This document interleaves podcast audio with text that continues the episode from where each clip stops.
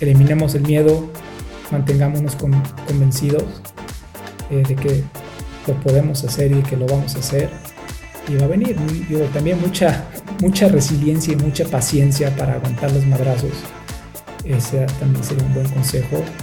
A veces, a veces el éxito está a la vuelta de la esquina y hay que ser pacientes.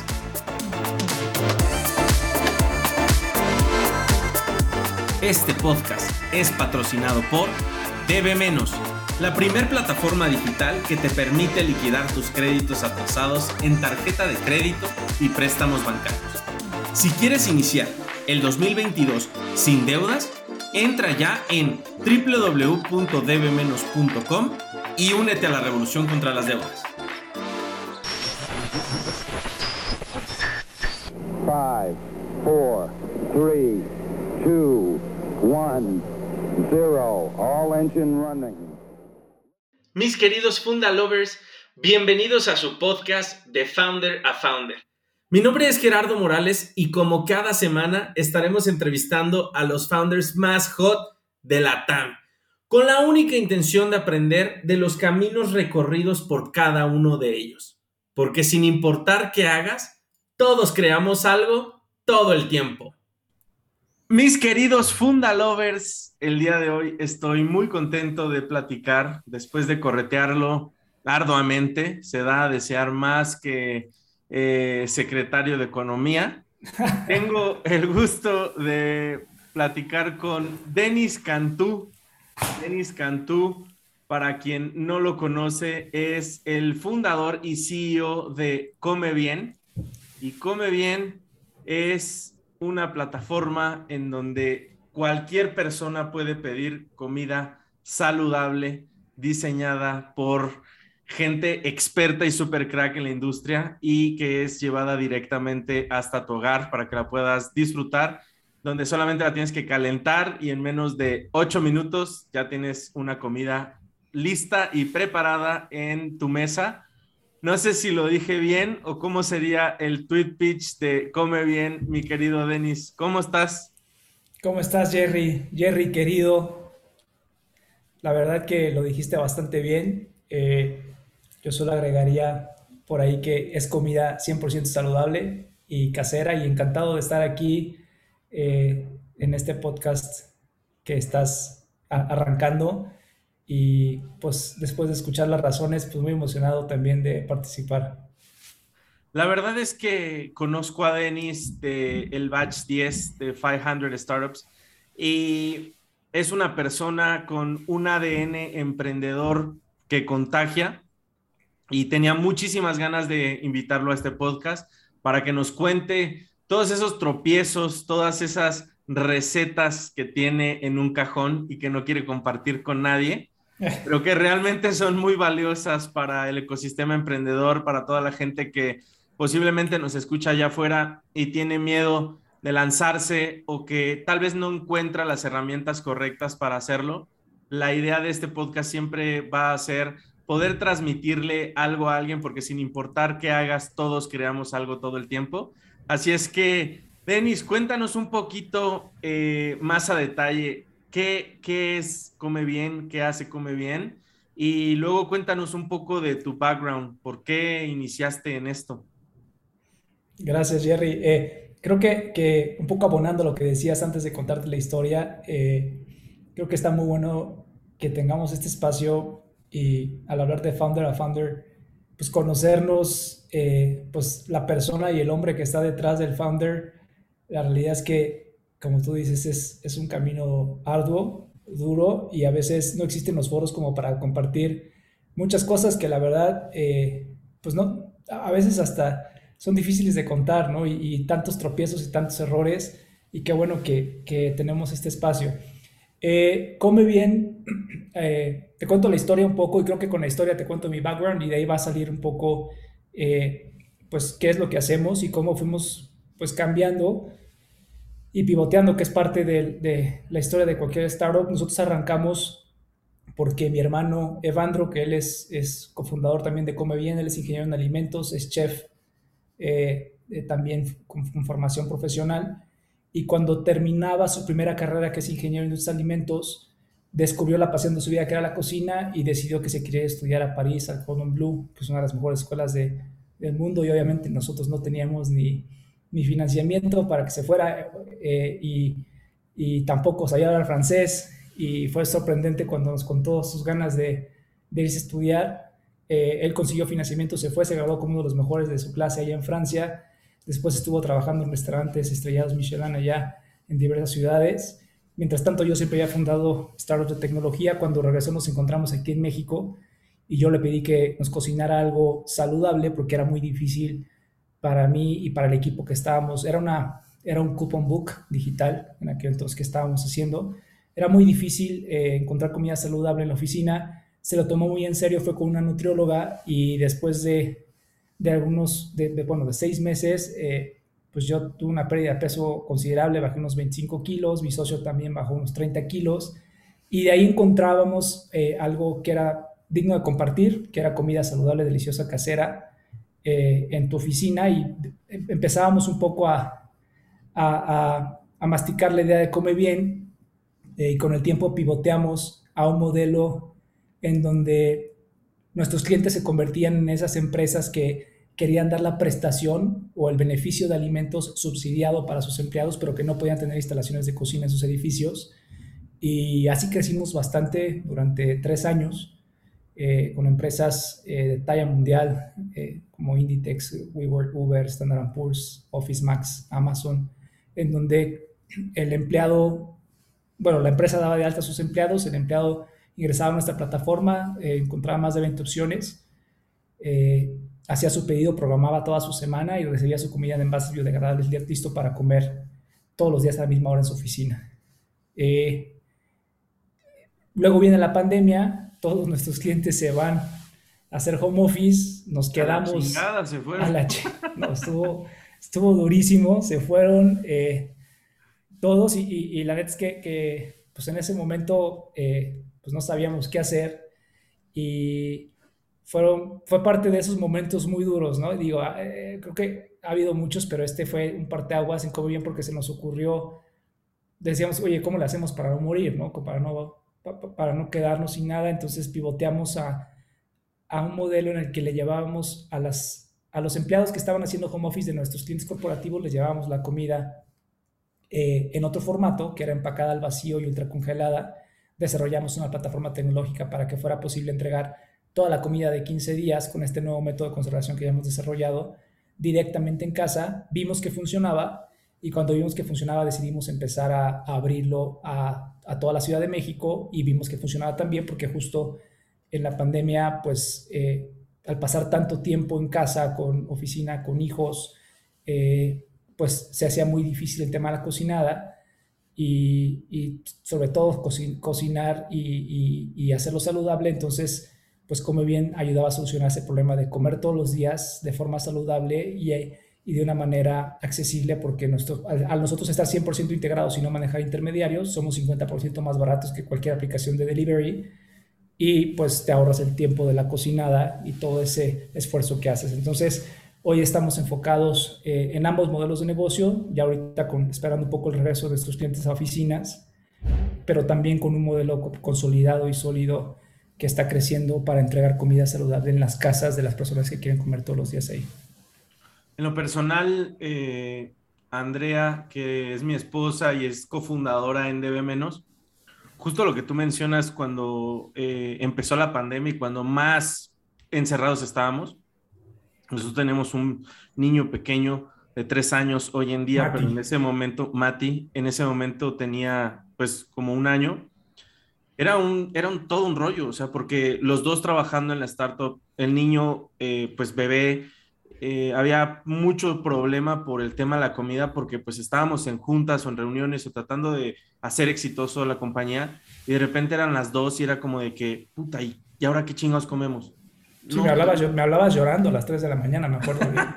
Para que me pasaras a dejarlo de la semana. sí, sí, lo eh, recuerdo bien. y la realidad es que eh, sí es algo que, te ayuda de gran manera porque pues al final lo tienes ya cerrado al vacío en tu, en tu congelador y simplemente ahora ya el problema era si lo habías sacado para que se descongelara a tiempo o no. Sí, y, eso que acabas de decir es que es otro, otro diferenciador importante, además de que es comida saludable, casera y, a un precio eh, pues bastante razonable, que es flexible, ¿no? Que también te olvidas incluso de, oye, ¿qué voy a pedir hoy? Eh, ¿A dónde lo voy a pedir? Ya me dejó botado el repartidor, ya me cancelaron el pedido. Eh, y entonces, o ya me aburrí de pedir siempre lo mismo de los restaurantes, pues que sabes que son los que puedes confiar.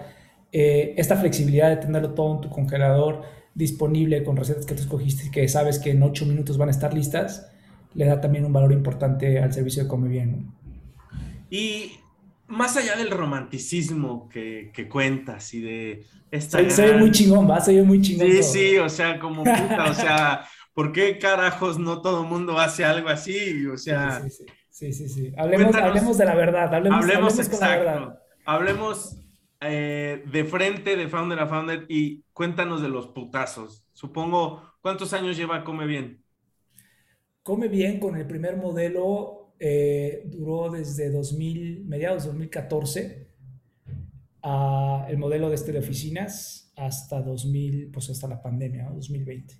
ahí traíamos un crecimiento, la verdad que pues muy fuerte, eh, año con año crecíamos más del 100%, eh, de manera orgánica, solamente con recomendaciones de empleados y de, y de los líderes de las empresas de recursos humanos y de, o de corporate services que se hablaban entre ellos. Eh, y fueron estos cuatro años de crecimiento y después, pues con la pandemia, eh, duramos dos años, llevamos, pues bueno, estos dos años con, con, con, ambos modelos, ¿no? Que el de oficina va y viene es on-off y de repente ya todos en oficina y luego ya vino ya nos cargó la, otra vez porque acaba de llegar nueva variante y otra vez todos para adentro, todos para afuera. Entonces ese está bastante inestable, eh, pero sí, eh, eh, esos son en, total pues seis años. Ya, y, y hay una pregunta que seguramente te han hecho pues tus inversionistas. ¿Cómo manejas el trabajar con tu hermano, con tu familia? ¿Cómo es trabajar con la familia? ¿Es posible trabajar con la familia? Porque luego hay mucha gente que dice, no, yo ni de pedo puedo trabajar con mi familia o yo no podría estar con mi hermano o con mi hermana 24/7 porque al final pasas mucho tiempo con él, ¿no? Sí, sí, sobre todo al principio, cuando, cuando los dos estábamos súper metidos en la operación, hoy ya él es, él es el que lleva totalmente la parte operativa y yo ya estoy más en otros temas. Jugando golf, viajando por el mundo. Sobre todo jugando videojuegos, güey. Este, No, o sea, bueno, ahorita ya estoy más en temas como de estrategia, de finanzas, de marketing, todo el tema de crecimiento. Eh, pero sí, al principio, pues, güey, lavábamos trastes juntos, barríamos, cocinábamos, emplatábamos, hacíamos entregas juntos, los dos. Y siempre hemos tenido una excelente relación, pero eso no quiere decir que pues, no hubo putazos, ¿no? Siempre había diferencias eh, y al principio como que no estaba muy claro, no, no habíamos definido muy bien, eh, pues, los roles y las responsabilidades como cualquier startup, pues haces de todo y le entras a todo. Eh, pero creo que, que, algo importante que siempre eh, pudimos eh, entender es que pues ambos profesionalmente nos respetábamos mucho y yo te diría que hoy si Abando no fuera mi hermano, yo de todas maneras iría y lo contrataría porque él es la persona que mejor sabe hacer lo que sabe hacer para mí en Latinoamérica que es llevar a alta escala un producto saludable, manteniendo consistencia en la calidad, escogiendo los mejores ingredientes y desarrollando productos que van acorde a la tendencia de lo que está sucediendo para nuestros usuarios. Entonces, eh, eh, siempre existía ese respeto mutuo profesional y las diferencias eran un poco en, en, cómo las decisiones importantes que teníamos que tomar como founders, en, oye, al momento de la inversión, al momento de la evaluación, oye, tomamos este cliente a este precio porque nos quiere bajar los calzones ahí, eh, pero pues no importa, vamos a darle. Eh, y después, eh, te diría que los primeros dos años fueron, pues, como pues sí hubo, hubo discusiones, pero, pero después ya, o sea, como que cada quien agarró su camino y hoy, pues, o sea, él, tiene sus, sus, sus, objetivos, yo tengo los míos. y cuando hay que tomar decisiones como de fundadores, nos sentamos los dos, ya, ya tenemos un consejo, entonces también todo lo hace muchísimo más fácil.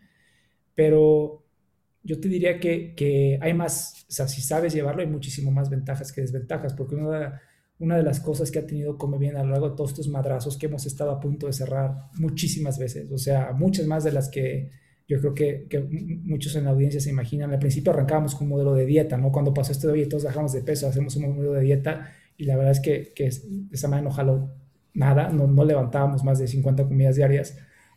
Y así estuvimos un buen rato y después quisimos cerrar y luego dijimos vamos a oficinas, pero antes del modelo de, de, de, que las empresas nos subsidian la comida y también quisimos cerrar.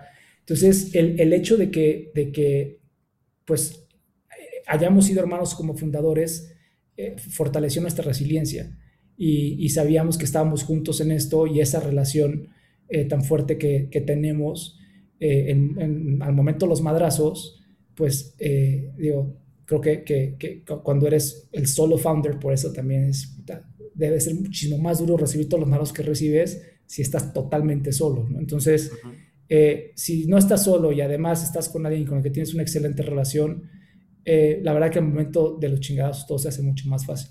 Uno, un inversionista una vez me dijo, no hagas a tus amigos socios, busca un socio y después hazlo amigo. Eh, pero aquí en este caso, pues es tu familia, cabrón, no podías elegir, ¿no? ¿Cómo, cómo lo ven o con qué ojos eh, lo veía la familia, los papás? ¿Qué decían? Estos dos pendejos ahí están jugándole al, al chingón. ¿O qué decían en las comidas familiares en Navidad cuando se sentían derrotados? ¿Qué decían? Eh, pues mira, la verdad es que eh, pues mis papás, bueno, nuestros papás, eh, los dos, y, en toda la familia te diría que no, somos los únicos emprendedores. todos pues trabajaron en empresas, mis papás son maestros de escuelas de gobierno, de, universidades privadas, mi papá es un excelente académico, profesor, investigador que admiramos muchísimo y, que la verdad lo logró por el camino académico y, logró un crecimiento tremendo a nivel profesional. Y luego decía, y, mira estos dos pendejos ahí. Exacto, ¿no? Y, mi, jefe le decía, oigan, oigan, no mamen, aquí ya está la prueba de que es por aquí. Eh, ya estudiaron los dos ingenierías, yo soy ingeniero químico acá y papá, porque quieren, porque quieren hermosear y, emprender. Este, y al principio fue así, pero cuando le planteábamos un poco las razones, porque pues, todos conocemos eh, pues, que también hay desventajas de, digo, más bien las grandes ventajas de, la libertad y eh, que te da desarrollar un negocio propio, eh, tuvimos un apoyo muy fuerte de los dos, mucho, muy fuerte, ¿no? Y al principio te diría que, que, que, si no hubiera sido por ellos, pues tampoco estaríamos aquí.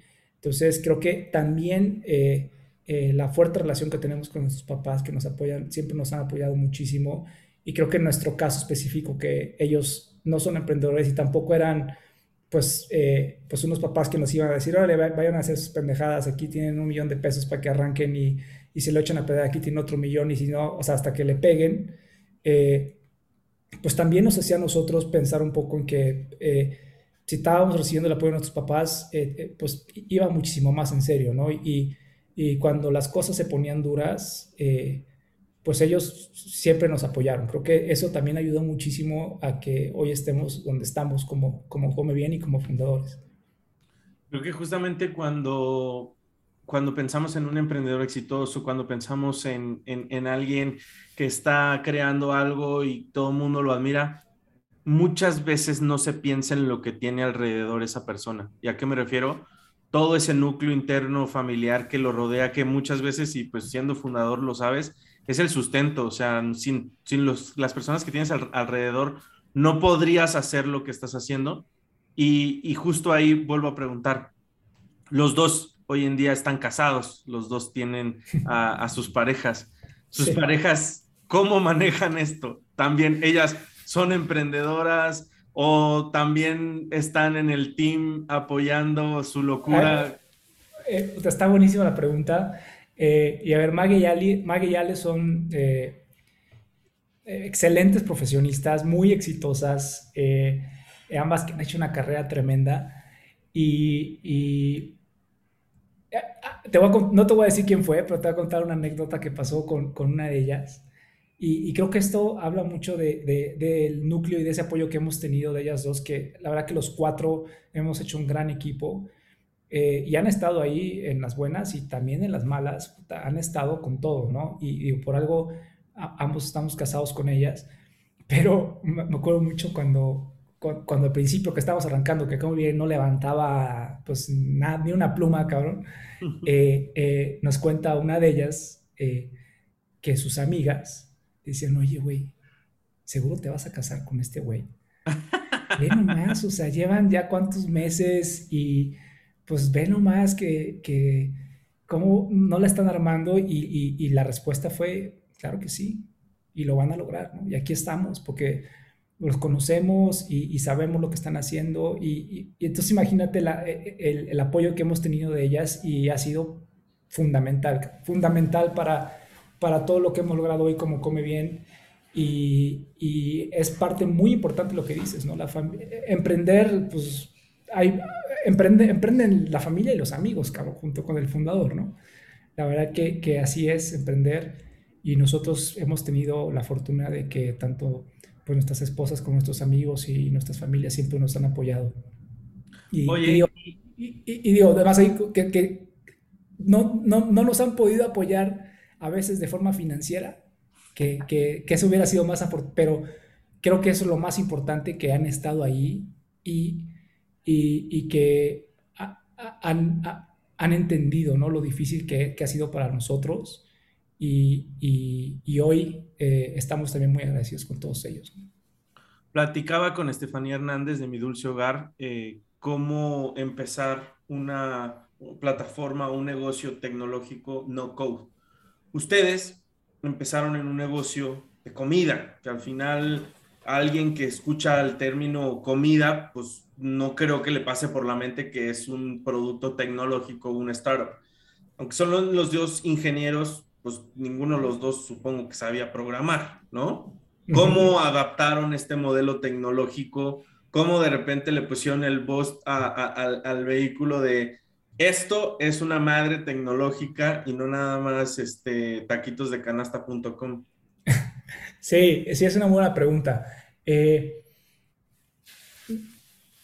a pesar, o sea, a pesar de que, yo no soy, no tengo una formación técnica, pues siempre eh, soy alguien que le está picando y le está picando hasta, o sea, moviéndole investigando, leyendo, haciendo cursos y creo que eso es pues, como todos los emprendedores, ¿no? Cuando sabes que necesitas hacer algo y si no sabes cómo hacerlo, pues tienes, mientras no, cuando no levantas lana y cuando no hay equipo técnico, pues lo tienes que hacer tú y así fue los primeros años eh, y, fue justo un poco lo, cómo nos fuimos separando en los caminos adentro del startup de Bandro y yo, ¿no? Yo fui el que se fue encargando de toda esta parte tecnológica, eh, de buscar alguna plataforma que con pocas... Eh, pues con pocas adaptaciones, con pocas configuraciones, o si había algo como técnico muy fuerte que hacer, pues outsourceaba a un, a un programador en, en, la India o a algún programador en Rusia que nos, pagara, nos cobraba barato y le decía, oye, tengo que hacer esto, esto y estas integraciones en esta plataforma que ya estamos usando porque este cliente corporativo nos está pidiendo esto. Entonces, eh, te diría que, que, yo, yo no soy un desarrollador eh, eh, que, que sabe pues te, te, tiro algunas líneas de código muy básicas, pero entiendo más o menos qué es lo que se tiene que hacer y eso que aprendí fue a punta de, pues a punta de chingadazos, ¿no? A punta de, oye, tengo que leer, tengo que aprender y me ponía a, a pues, Udemy, eh, eh, eh, Linda, que era el que estaba que también al principio, en aquel entonces, hace cuatro años, estaba muy fuerte y así lo fuimos, lo fuimos sacando y, y, y, eso es lo que nos permitió la escala, ¿no? Cuando ya estábamos en miles de comidas y tienes que, que, que con cada empresa, eh, cada corporativo tienes diferentes modelos de subsidio y unos subsidian el 30%, otros el 40%, otros cobran directamente cuando el empleado hace el pedido, otros se descuenta de la nómina hasta el final de la quincena, eh, unos tienen tres pisos de entrega, otros tienen cuatro edificios diferentes. Entonces empieza a haber un chorro de variables para cada empresa en donde tiene que haber eh, customizaciones que, que, solamente son escalables pues si lo haces a partir del punto de vista técnico o tecnológico y así lo fuimos haciendo hasta que ya, bueno, vas levantando lana y, y ya empiezas a traer a un equipo que sabe hacerlo pues mil veces mejor que tú, ¿no? Y que lo hace ya pues desde cero, ahora sí eh, tirando las líneas de código. Llegaste al punto eh, que, que, seguía y es, ¿en qué momento levanta lana come bien por primera vez? Fíjate que eh, hemos sido muy afortunados y, y los primeros tres ángeles inversionistas eran clientes de Come Bien, Ahí te va el primero. El primero, yo estaba haciendo una, dije, bueno, vamos a hacer campaña. Cuando todavía, antes de que sacáramos el modelo de subsidio, yo empecé a hacer unas campañas en AdWords. Y, y, de repente recibimos una llamada y nos dice, oye, soy fulano de tal, eh, trabajo para fulano de tal, eh, en un despacho de Merchant Acquisition, aquí en una oficina de Arcos Bosques. Eh, y pues que quiero... O sea, te charoleó, te, te, charoleó y te brillaron. Sí, me charoleó. Y yo, y yo, y yo dije, ching, ya, ya, dije, ya la, ya la regamos, ya no sé, se, algo pasó con la comida, algo pasó con el, no, no, no. Y Positivo a clenbuterol, güey. Todo, dije, ya descar... Chinga, pues, yo, y dicen, no, pues quiero platicar con ustedes. Y yo, más, ya fui. Y resulta que estos cuates, pues eran, eh, pues sí, un, un, un, una consultoría que se dedicaba a merchant acquisition y con, con eh, profesionistas muy picudos de, de, investment banking y private, equity, etcétera, y querían hacer un negocio como el nuestro y dijeron antes, ¿por qué no buscamos en Google a ver quién está haciendo algo? Y a de cuenta, nosotros ya no sabíamos, pues, ya les habíamos ido a dejar como cinco o siete veces y nos cuentan que cuando íbamos, íbamos Evandro y yo en la camioneta, en una estaquita que teníamos, se asomaban desde la ventana y se ponían uno en la esquina abajo y otro se asomaba desde la ventana para ver quiénes llegaban a entregar y decían, no, pues somos fundadores, estos cuates son los que cocinan y entregan. Y empezamos pláticas y terminaron invirtiendo en nosotros. Eso fue una, una ronda pues muy ángel, muy... Eh, pero terminó siendo, digo, terminó siendo, ni, siquiera fue Friends and Family, ¿no? Y estos cuates obviamente conocían ya eh, eh, pues los mecanismos para hacer una inversión sólida. Así fue la primera, así también fue la segunda, ya de un fondo de capital un poco más, pues más estructurado, pero pequeño, que también uno de los miembros del fondo era cliente de nosotros. Eh, y después de eso aplicamos a 500 Startups, que fue cuando te conocimos. Y bueno, ya sabes que ahí en, en Santi, René y Didi son buenísimos para enseñarte eh, pues lo que se tiene que saber en Latinoamérica. Bueno, Didi no. Didi no. Didi no. no, los tres, los tres, Didi, Regina y, y, y, y todas ellas son, son, buenísimos y buenísimas. Y, y pues ahí aprendimos esto de, eh, eh, empezamos un poco a empaparnos de cómo hacerlo, ¿no? Entonces, pues ya armas tu armas tu deck, dices qué problema estás resolviendo, de qué tamaño es el mercado, eh, cuánto quieres crecer, qué necesitas para crecer a la siguiente etapa, etcétera, etcétera, etcétera. ¿no? Entonces ahí ya fue cuando, después del programa, levantamos nuestra primera ronda seed de 1.2 millones de dólares, que ya fue algo muchísimo más formal. Muchísimo más formal, dice el humilde fundador de Come Bien. 1.2 millones de dólares, yo creo que eh, no, yo creo que eh, estás en el rango de las compañías y yo creo que son el 3 o, o, el 2.5% de las startups que llegan a levantar esa cantidad de dinero, porque no es sencillo, o sea, realmente aquí estamos platicando y, parece que estamos peloteando cosas que pues son muy sencillas, pero la realidad es que tiene una complejidad y, y horas de, de sueño este cabrón ha tenido que ir al quiropráctico más veces de las que va a, la cocina de Come Bien. De hecho, eh, cada vez, cada vez que te veo, o sea, nos saludamos y ya sabes que tienes que, que, darme mi tronada de espalda ahí para... Sí, porque siempre está chueco por tanto estrés. Oye, y, a ver, ahora vamos a adentrarnos en un tema del equipo. Están ustedes dos, son ustedes dos hermanos, pues al final se conocen, saben de qué coger el uno del otro. Pero luego, ¿cómo es escalar hoy en día? ¿Cuántos empleados hay tanto pues dentro y en la operación? Hoy somos alrededor de 40 empleados en total, eh, tomando en cuenta al equipo, eh, al equipo de growth, al equipo de marketing, al equipo de, de finance, eh, al equipo de ops que se divide en cuisine, que así, así le puse Bandor porque no es kitchen, es cuisine, porque él, él, él estudió en el Cotton Blue. Claro, claro, eh, había que, ser, había que mostrar ah, ahí este, sí, lo aprendido. El, cachete, el cachete, el cachete, el cachete, digo el cachete. Había que mostrar el cachete.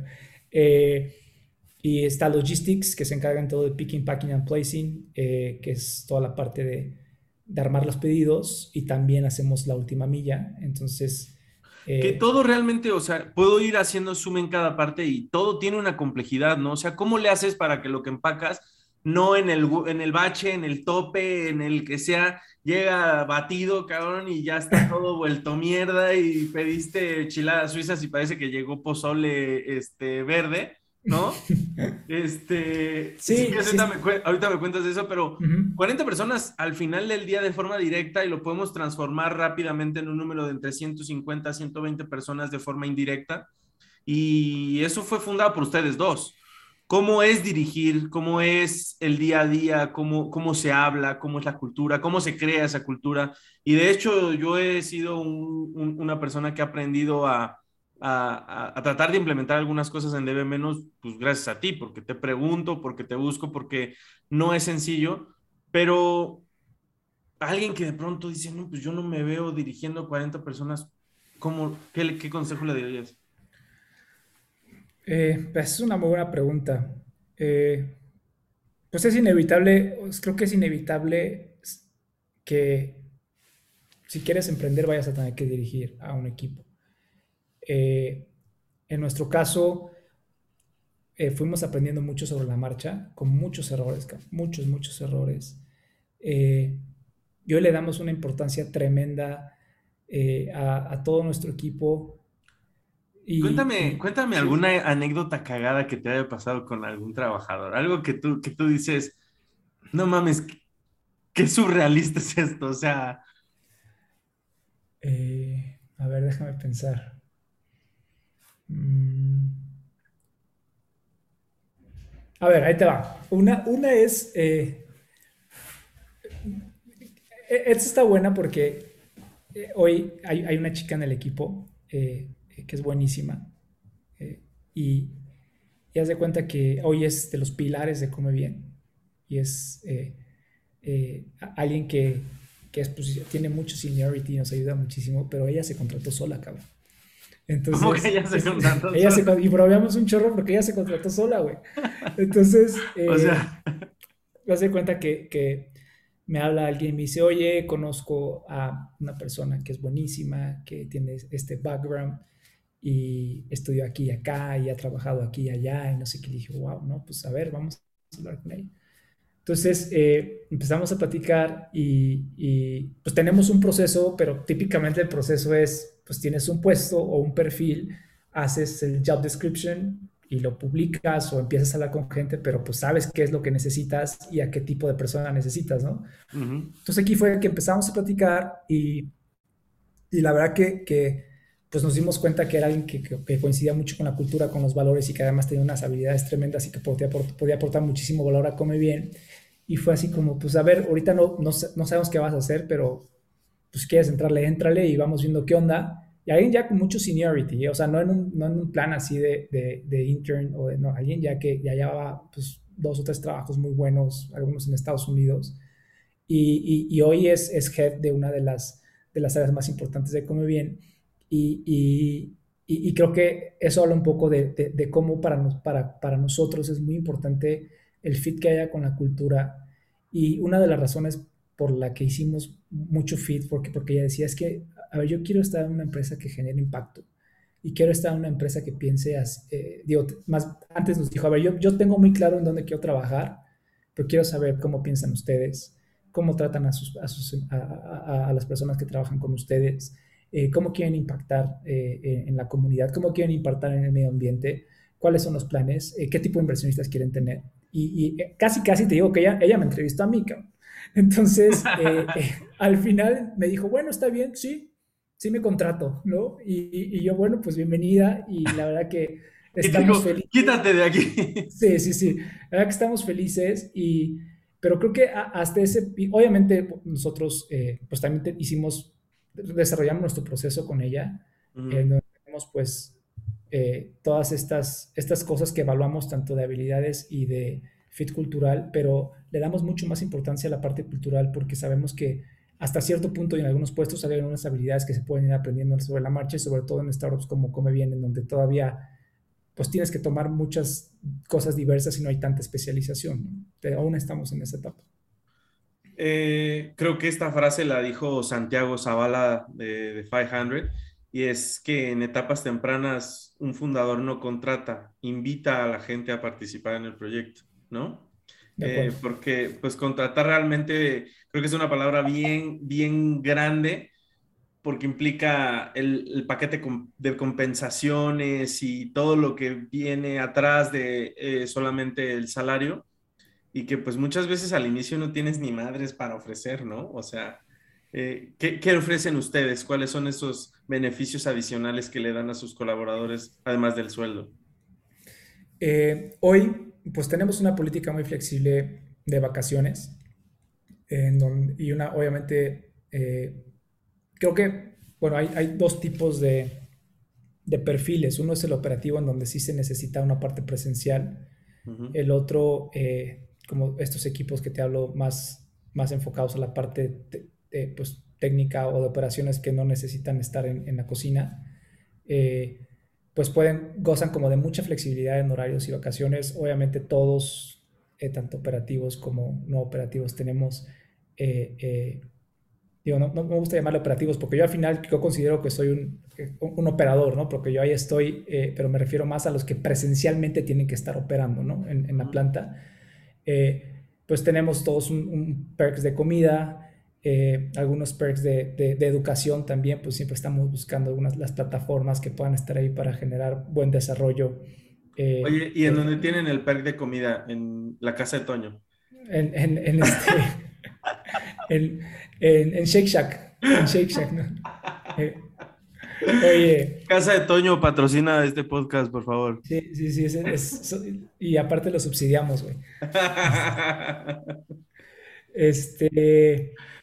Eh, por ejemplo, ahorita eh, entramos a la, a la hasta a Google for Startups en, en el Accelerator y ahí ya ves que hay un chorro de contenido, ¿no? Y un chorro de mentorías y, y, pues mucho valor y, conocimiento para el equipo y pues por ejemplo este tipo de cosas que, que, es lo que puedes dar, ¿no? Como un startup porque casi siempre estás por debajo de los sueldos de mercado, eh, está ese contenido y también pues tenemos un, un pues un sistema en donde para miembros clave ofrecemos eh, algunos paquetes eh, o opciones para, para, para, adquirir acciones, eh, obviamente con, paquetes de vesting, que eso también es una práctica común en, el ecosistema. Oye, platicando con Roberto Salcedo, el CEO de Baobab, que es un, es un coleccionista de programas de aceleración. ese, ese güey colecciona los programas de aceleración. Creo que ha estado en todos. Eh, ¿cómo, ¿Cómo llevar la operación, cómo llevar al día a día, cómo hacer que no se caiga la empresa, las ventas, los estándares de calidad? ¿Cómo hacer para un fundador, y, eh, eh, hablando que eres una empresa pequeña, que no todo está automatizado, que tienes muchas cosas que arreglar? ¿Cómo tomas un programa de aceleración? ¿En qué momento? ¿Cuándo le dedicas tiempo? ¿Cómo decides, puta, mañana va a estar platicando fulano y tal? ¿Y cómo decides, ese güey es un pendejo y no voy a ir? O cómo dices, mañana va a estar fulano y tal, y dices, no, ese es un chingón y mañana aunque no entregue 20 comidas, tengo que estar ahí. Bueno, una regla que yo tengo es uno a la vez, ¿no? Y ahí creo que, que al licenciado Robbie, pues e, ese sí, tampoco es regla para él, porque sí sé que ha estado en... no, él es un atascado. Sí, sí, sí, se las, se las hecho todas, este güey. Él estuvo eh, en Mass Challenge y en 500 al mismo tiempo. Sí, sí, le valió mal. Sí, bueno, yo sí tengo esa regla de, de una a la vez, porque si no, pues eh, hay un chorro de desenfoque y... Por ejemplo, ahorita con, con, con la, de, la de Google lo que hacemos es lo abrimos con el equipo y tratamos de que los managers vean pues con relación cuáles van a ser los programas a los que le van a poder sacar provecho tanto ellos como managers o, los miembros de su equipo. Y, pues tratamos de hacer algo muy abierto y la verdad es que, el programa con Google está genial porque hay mucha flexibilidad y mucha apertura para que puedas participar o incluso puedas solicitar one-on-ones directo con los mentores. Entonces, eh, creo que la, principal eh, o el principal enfoque que hay que darle es que sea algo que necesites en este momento para cumplir con los objetivos que tienes que hacer en el corto o el mediano plazo. Oye, y hablando de los retos, de los objetivos, ¿a quién es a la primera persona que llamas cuando hay putazos en Come Bien y no puede ser Evandro? Eh, la respuesta. Eh, tengo uno de, los miembros del consejo que es de estos que arrancó al principio y eh, pues un cuate que, es, es, pues brillante y tiene una trayectoria tremenda y pues, es CEO de una empresa muy grande también. Y, y ese es el primero que le marco cuando... Pero alguna vez le has llamado así de que... Le mando un mensaje, le mando un mensaje, le dijo, le digo, tengo miedo, necesito que me abraces. Y ya se, ríe, güey, se ríe y este, ya me dice, no, pues a ver, puedo, tengo llamada, puedo tener una llamada tal o tal, o es urgente si quieres, hablamos hoy a las 9 de la noche o a las, o a las 10, ¿no? O a las 8. Eh, y, y, y, sí, con, con, con, él platico mucho, eh, no tan seguido, pero sí eh, muy profundamente cuando, cuando hablamos y pues, es un genio estratégico, financiero. Eh, es con él, o sea, como pensando fuera de Come Bien, ahorita que dijiste no con Evando, ¿no? Claro. Eh, él es, eh, hablo mucho con Ale, con mi esposa, que también es, es pues, muy inteligente y... Es una crack. Es una crack, la verdad que es una crack. Hablo mucho con ella y ella también la hace como de, de, de mi mentora y de mi psicóloga y sí, sí, sí. de todo. Eh, y creo que pues sí, ser, ser esposa de un, de un fundador es, siempre es hay, un gran mérito, o esposo también, ¿no? Si eres esposo o esposa, hay un gran mérito eh, eh, para las parejas de fundadores y fundadoras, ¿no? Eh, y, pues internamente, la verdad que sí, reboto mucho con Evandro, pero tenemos un, management muy sólido en donde somos muy transparentes y cuando hay un pedo fuerte, pues lo abrimos en, en las juntas de, del management y decimos, a ver, está esto, y pues qué onda, ¿no? ¿Cómo se les ocurre abrirlo? Y eso también ayuda mucho porque la transparencia fortalece mucho la cultura. Oye, y hablando de, liderazgo, ¿qué tipo de líder eres? ¿Eres un de esos que mientan madres y, avientan cosas y azotan puertas? ¿O más amable o, muy estricto? Porque otra vez estábamos hablando, somos, somos, yo creo que los fundadores somos como Batman, cabrón. Hay que ponerse el traje y salir al pinche ruedo, pero luego hay que quitárselo porque con tu familia, pues tú, con tu familia, aunque seas el CEO más exitoso, pues, por ejemplo, yo creo que las mamás... Eres el pinche, eres el pinche Jerry. Exactamente, cabrón. O sea, yo me imagino el día de mañana, cuando debe menos sea la plataforma de reparación más grande de toda Latinoamérica, mi esposa me va a seguir diciendo que por qué chingados dejé tirado los zapatos en las escaleras, ¿no? Que, no, ¿por, qué te has bañado, ¿Por qué te has bañado en dos días? Exacto, y no voy a voltear, le voy a decir, ¿no sabes quién soy yo?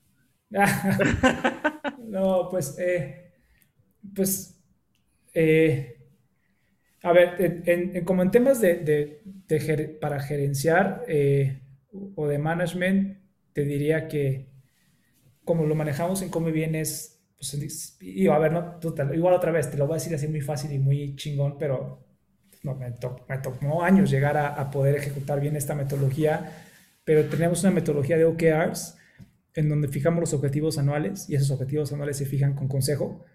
Entonces, eh, pues con consejo nos ponemos de acuerdo en qué queremos lograr en el año. Eh, de ahí vamos con management y decimos, a ver, esto es lo que, estos son como los high level objectives que tenemos como, como empresa.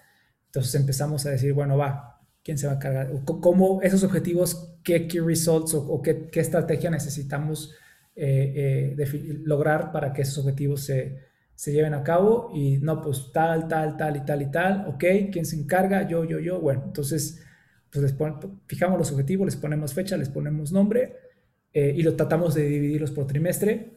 Entonces eh, ya cada uno de ellos llega con esos objetivos que tiene como manager, con su equipo y le dice, pues estos son nuestros objetivos, ¿qué creen que necesitamos hacer internamente pues, para poder lograrlos? Y es como un tipo efecto cascada, ¿no? En donde también hay pues eh, aportación por parte de los equipos para decir, bueno, yo creo que yo desde mi trinchera puedo hacer esto, o como equipo podemos buscar esto, etcétera, y así como que se va escalando hasta lograr el objetivo global. Cada jueves revisamos cómo nos acercamos a esos objetivos globales. Eh, y la realidad es que, que yo, yo, considero que, que, pues, mi chamba o la chamba de un CEO es que todos logren sus objetivos y yo estoy al servicio de, de todos mis managers y de todos del equipo en general para pues para quitarles obstáculos, ¿no? Entonces, eh, tengo one-on-ones con ellos cada, cada semana y en los one-on-ones, eh, pues revisamos, eh, pues, cómo van o qué obstáculos tienen y qué necesitan de mi parte para poder lograr esos objetivos y, o también, pues, sí, muchas veces hay cosas que, que, definir, ¿no? Como decisiones que tomar o a veces hay información que tenemos que digerir y pues digo, eso es como a grandes rasgos Eh, y, te diría que, que, que, tan, tan, tan incisivo o, o micromanage, micromanager soy, pues depende de muchas cosas, ¿no? Depende de, de si la tarea es nueva para la persona que estás, eh, si es una tarea muy nueva para alguien que nunca la ha hecho antes, pues a lo mejor lo quieres monitorear con más frecuencia que si pues, llega alguien que lleva cuatro años haciendo la misma tarea, pues no vas a agarrar y no vas a querer eh, revisar dos veces a la semana, ¿verdad? Entonces a, lo mejor eso lo revisas una vez al mes. Eh, y, y, también depende de que si en ese monitoreo o en esa, en ese, en esa revisión pues te das cuenta que no se está llegando, que estamos muy lejos del objetivo, entonces aumentas un poco la frecuencia y ayudas también eh, eh, eh, pues en, la ejecución del objetivo y pues ahí vas viendo qué tanto te metes, ¿no?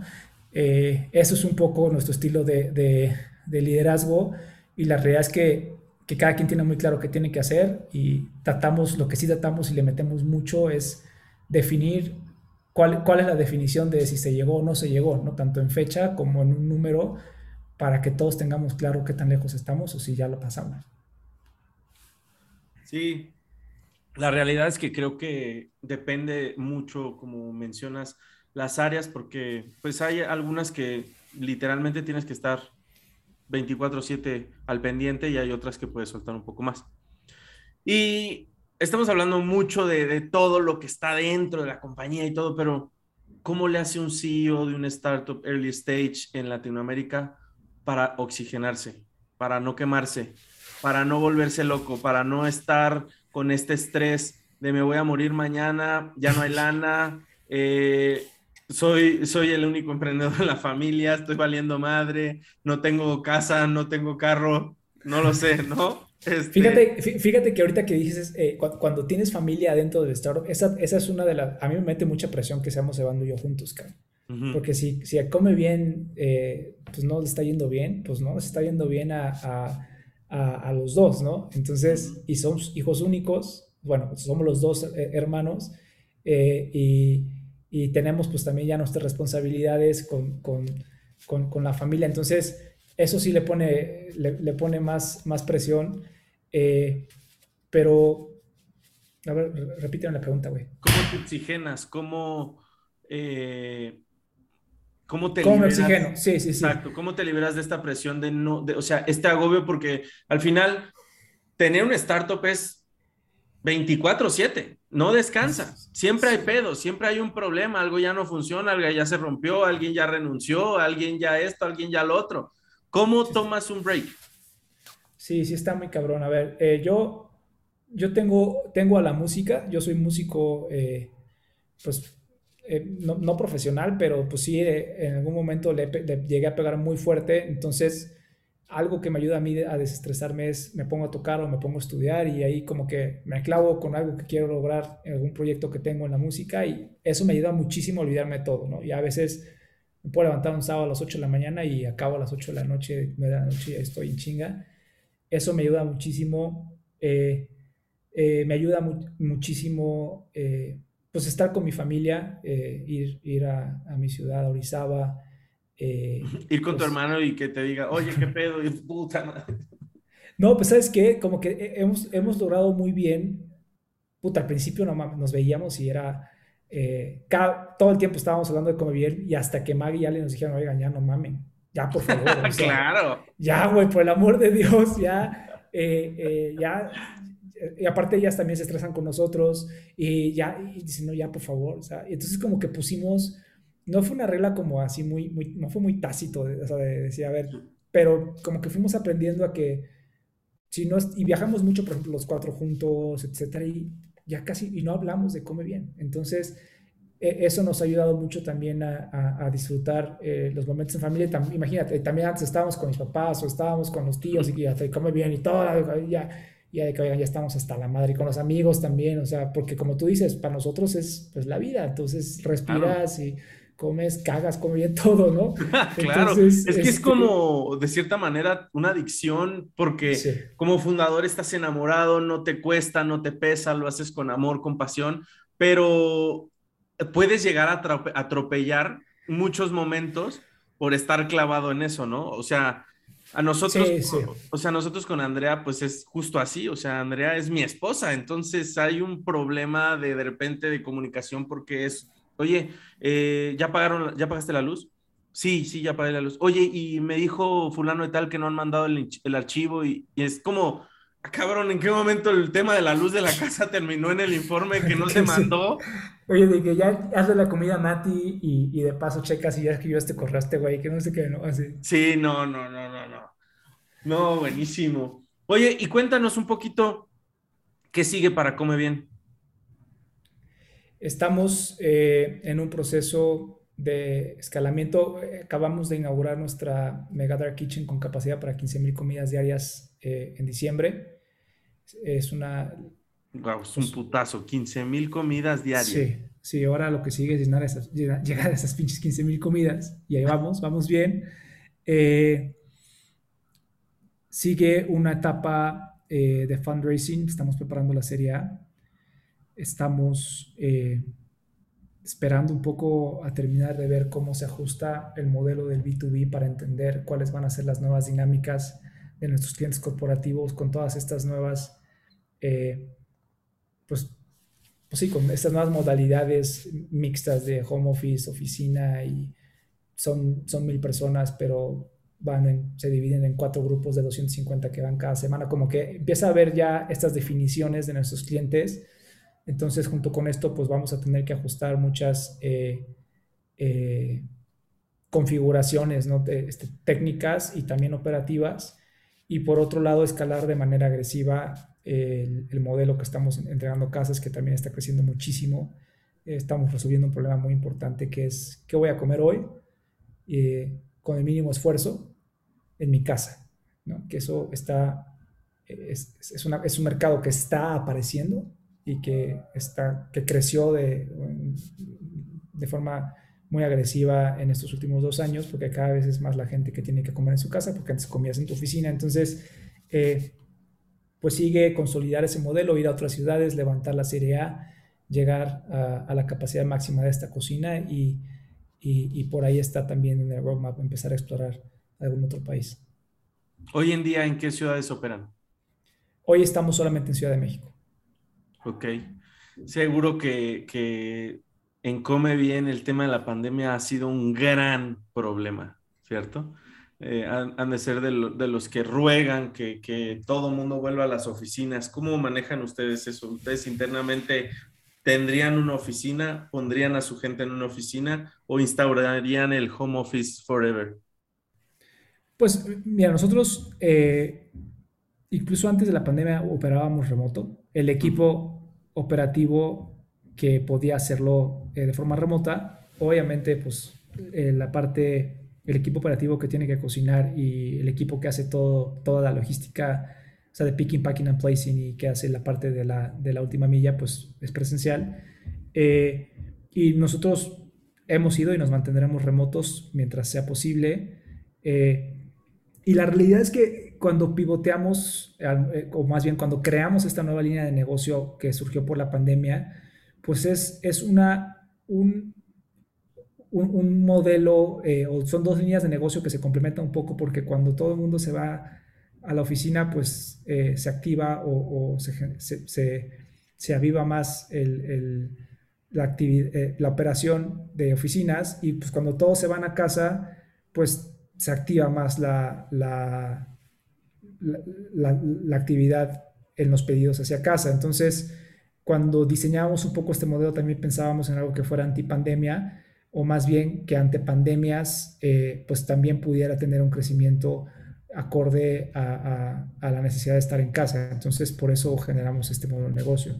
Eh, hoy más bien estamos esperando para terminar de ver cómo se define y ajustar nuestras, eh, nuestros objetivos operativos y de enfoque conforme a esta nueva definición. ¿Cuál, ¿Cuál es el consejo más valioso que te ha dado algún inversionista tuyo? que, atesores, que, atañes, alguna anécdota, alguna cosa que digas, puta, qué, qué bueno, cabrón, qué bien que este güey me dijo esto. Eh, eh, eh, me acuerdo muy bien que dice, ten cuidado con lo que deseas, porque se te puede cumplir. Y era cuando estábamos queriendo llegar a, pues, a, cierto número de comidas y de repente cerramos ahí un cliente que de, un, de una semana para otra nos, nos sobrepasó en capacidad en la cocina anterior que teníamos. Y yo llegaba a la, a la cocina a las 5 de la mañana y me iba a las 10 de la noche. Durante de lunes a sábado, a veces hasta domingos, durante como 8 semanas. Acabé molido, porque de, de, la noche a la mañana creo que fueron como... De ahí vienen los problemas de espalda. Sí, entre otras cosas, ¿ah? sí, entre otras cosas, pero pues eh, era un cliente que necesitaba el servicio, lo necesitaba ya, era justo un cliente que no podía sacar a sus empleados eh, de la oficina porque su modelo requería que estuvieran en, la, en oficina, pero no quería que salieran a comer. Pues porque, tenía, porque pues los brotes de contagio les pegaban en la productividad y en la rentabilidad de forma. O sea, unos pinches explotadores. algo así, pero dijeron, no, entonces queremos subsidiar la comida y tener, queremos empezar ya. Entonces, eh, y, lo, y pues necesitamos que sea ya. O sea, para nosotros no hay, dame, nosotros típicamente necesitamos tres semanas para prepararnos para abrir un cliente nuevo y este fue, no, necesito que sea la siguiente semana. Se nos hizo fácil ir eh, a hacerlo y pues la verdad que fue, digo, lo logramos, pero fue un desgaste tremendo para todo el equipo. Eh, y justo unas tres semanas o un mes antes había tenido una llamada con unos inversionistas. Dice, no, es que ya quiero llegar, es que ya quiero llegar a las comidas, ya lo necesitamos, el equipo lo necesita, estamos eh, y dice, ten cuidado con lo que deseas, porque se te puede cumplir. ¿no? Eh, estuvo bueno, estuvo bueno ese, eh, no fue un consejo, pero más bien fue una, una buena anécdota.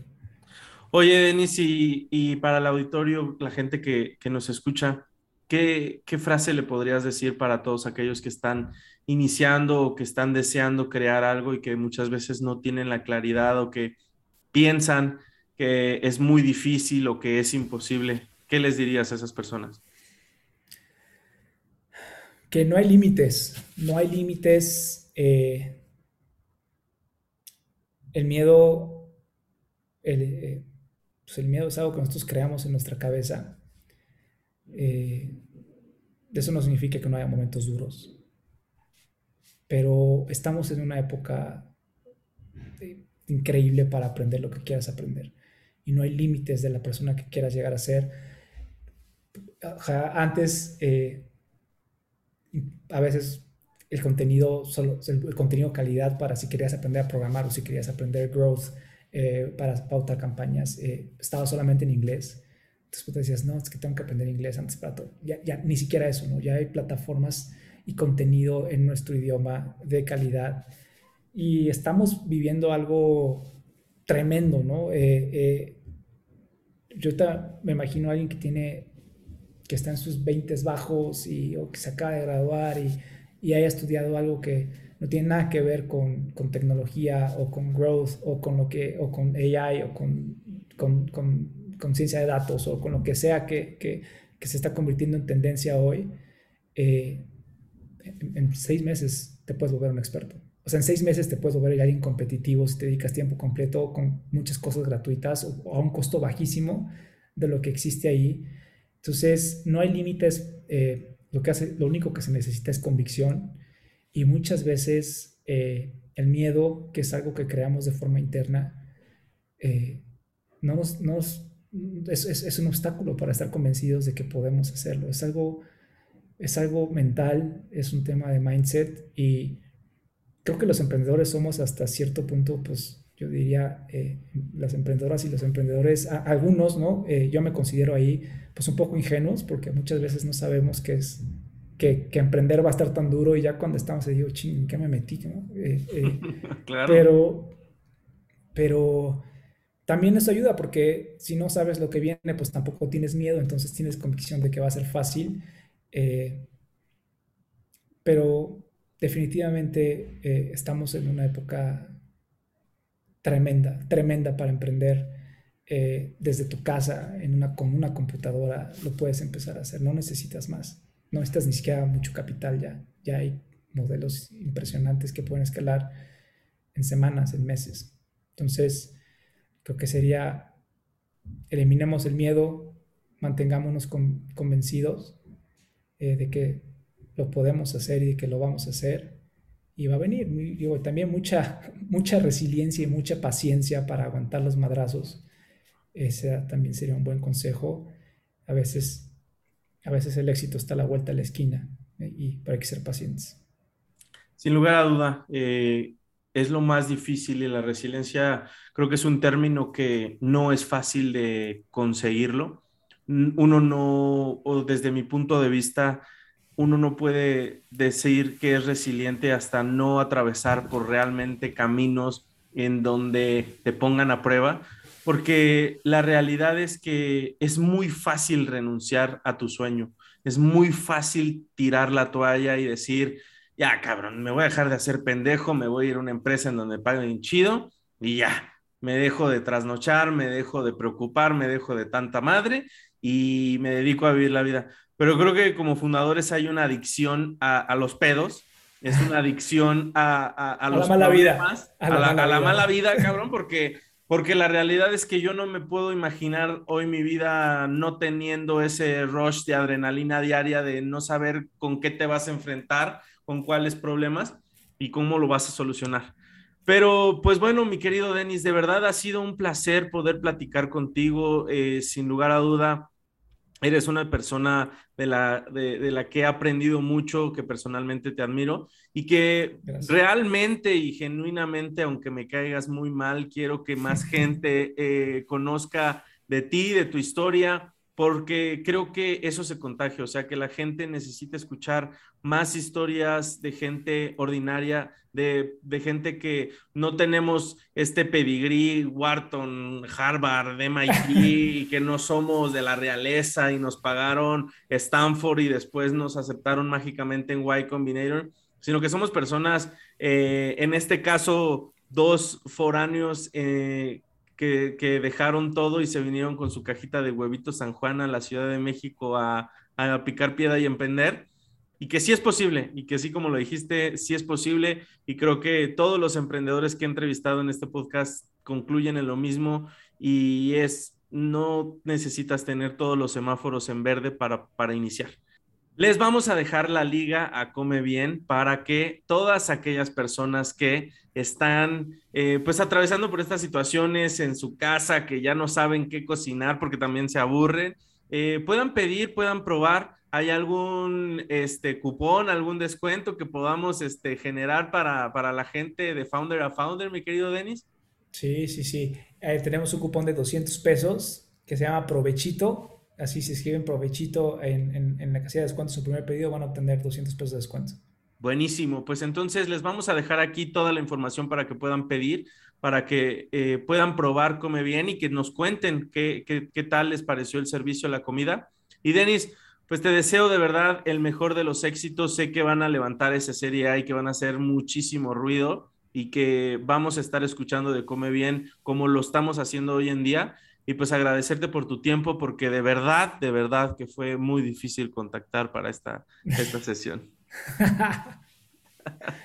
Oye, no, Jerry, pues encantado. Eh, la verdad que me, la pasé bastante bien en, esta charla, pues mucho más natural y pues de acuerdo contigo, ¿no? Creo que, que, que debemos acercarnos eh, los emprendedores que, que estamos por ahí y que somos hasta ciertos, de cierta forma un poco pues, más orgánicos o, no sé si, si, llamarlo así, sino pues que le hemos tenido que entrar mucho más fuerte a los madrazos. Gluten eh, free. Gluten free, emprendedores gluten free.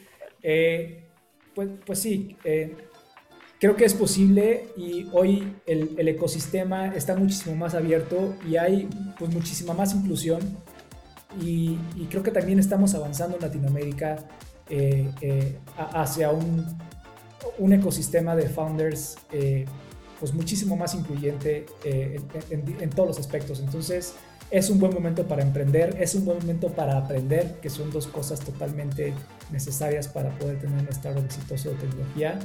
Y encantado de, estar, eh, de compartir esta charla contigo y con, con la audiencia. Muy bien, pues muchas gracias. Mis queridos Fundalovers, nos vemos la siguiente semana, como cada semana, entrevistando a los founders más hot de Latinoamérica.